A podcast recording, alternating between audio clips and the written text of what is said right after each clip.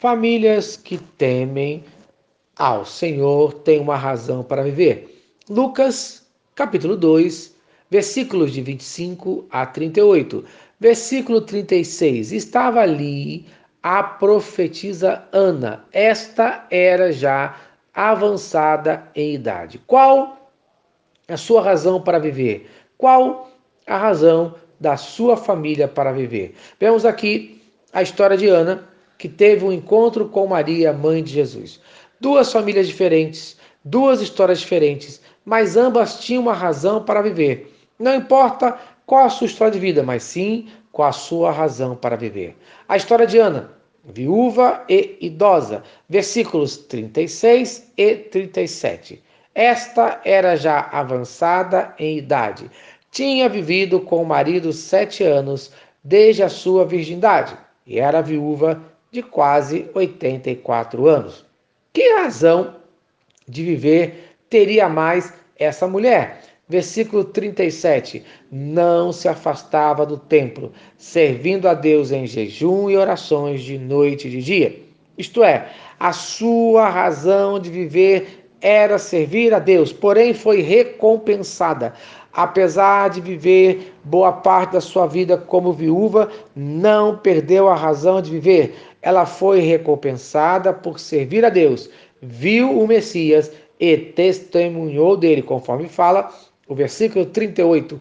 Ela dava graças a Deus e falava dele a todos. Veja, a história de Maria completamente diferente, jovem e recém-casada, mas também tinha uma razão de viver, cuidar do Salvador do mundo, Jesus Cristo, conforme Lucas capítulo 2, versículo 30 fala: "Pois já os meus olhos viram a tua salvação".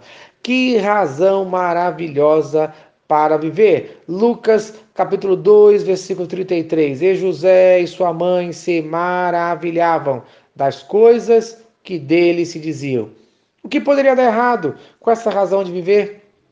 Lucas capítulo 2, versículo 35 fala: E uma espada atravessará também a tua própria alma, para que se manifestem os pensamentos de muitos corações. Isto é, Maria passaria por uma grande agonia, ver a morte do seu filho na cruz para cumprir a sua razão de viver. Mas valeria a pena, pois ela seria testemunha da ressurreição do Salvador do mundo. Famílias que temem ao Senhor têm uma razão para viver. Não importa qual a nossa história, Deus sempre irá abençoar a nossa razão de viver para Ele.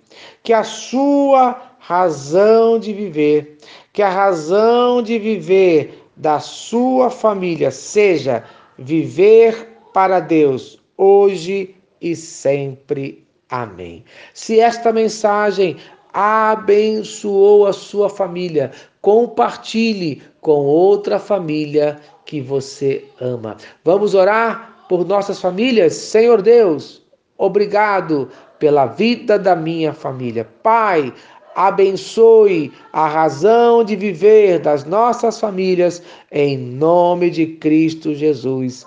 Amém e amém.